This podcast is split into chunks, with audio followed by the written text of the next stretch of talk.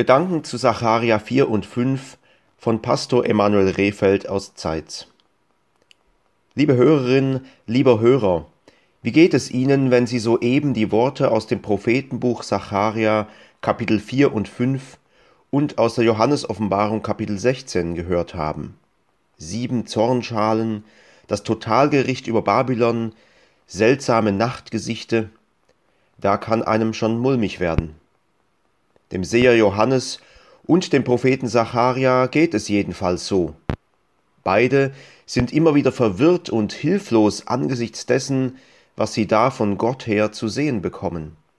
Beide fragen ihren himmlischen Begleiter immer wieder, was das alles bedeuten soll.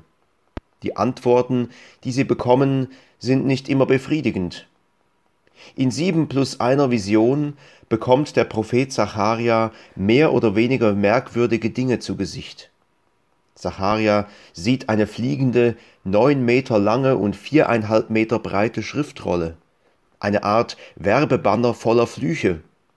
Dann sieht Zacharia eine Frau in einer Tonne mit einem Bleideckel, die von zwei anderen Frauen mit Storchen, Storchenflügeln nach Babylonien weggetragen wird. Der Name der Frau Gottlosigkeit. Schließlich sieht Zacharia ein goldenes Lampengestell, auf dem eine Schale mit sieben Öllämpchen steht. Es wird von zwei Ölbäumen umrahmt, aus denen goldenes Öl in die Öllämpchen fließt. In diesen undurchsichtigen Bildern taucht unvermittelt ein Name auf, Serubbabel. Serubbabel war jener Davids Nachfahre und Statthalter von Juda, unter dem der Jahwe-Tempel von Jerusalem nach der Zerstörung durch die Babylonier wieder aufgebaut wurde. Es ist jener Serubbabel, der auch in den Stammbäumen Jesu bei Matthäus und Lukas zu finden ist.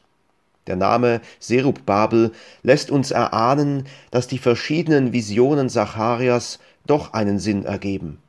Letztlich zeigen sie alle, wie der Gott Israels sich in der Unheilsgeschichte der Welt als wirklicher und wahrer Gott erweist. Die Visionen Zacharias zeigen uns, wie Gott auf verborgene Weise zu seinem Ziel kommt. In Bildern wird das dargestellt, weil wir Gottes Handeln nicht einfach an der Weltgeschichte ablesen können.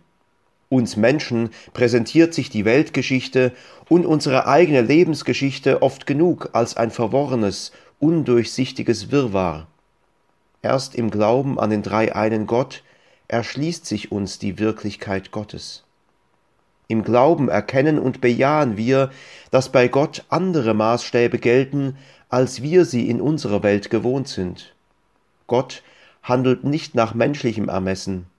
Er handelt durch seinen Geist und bewirkt, dass das unfehlbar geschieht, was er sich vorgenommen hat. Es soll nicht durch Heer oder Kraft, sondern durch meinen Geist geschehen, spricht der Herr Zebaoth. Wer bist du, großer Berg? Vor Serubbabel werde zur Ebene. Er wird hervorholen den Giebelstein unter Jubel rufen. Die Hände Serubbabels haben dies Haus gegründet, seine Hände sollen's auch vollenden, damit ihr erkennt, dass mich der Herr Zebaoth zu euch gesandt hat. Die Klarheit des Wortes Gottes bringt Licht in unsere verworrenen Vorstellungen und Nachtgedanken. Es ist dieselbe Klarheit, die auf den Feldern vor Bethlehem die Hirten umstrahlte, als Gottes Wort ihnen zuteil wurde. Fürchtet euch nicht. Siehe, ich verkündige euch große Freude, die allem Volk widerfahren wird. Denn euch ist heute der Heiland geboren, welcher ist Christus der Herr in der Stadt Davids.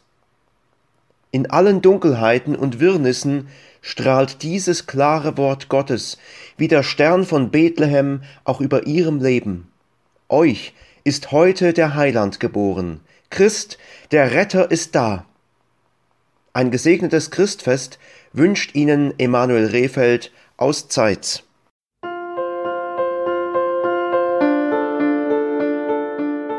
War eine Folge aus unserem Podcast In einem Jahr durch die Bibel, ein Projekt des Gemeinschaftsverbandes Sachsen-Anhalt. Morgen geht es weiter. Unsere Arbeit und auch dieses Projekt lebt fast ausschließlich von Spenden. Wenn Sie unseren Podcast mit einer Spende unterstützen möchten, so ist uns das eine große Hilfe. Dies geht per Überweisung an Empfänger LKG Nordhausen. Die IBAN-Nummer lautet DE 68 820 540 520 038 009 647. Wenn Sie eine Spendenbescheinigung benötigen, dann geben Sie bitte Ihren Namen und Ihre Anschrift mit an. Ganz herzlichen Dank. Nun wünsche ich Ihnen einen gesegneten Tag und freue mich, wenn Sie auch morgen wieder mit dabei sind. Viele Grüße, David Israel aus Nordhausen.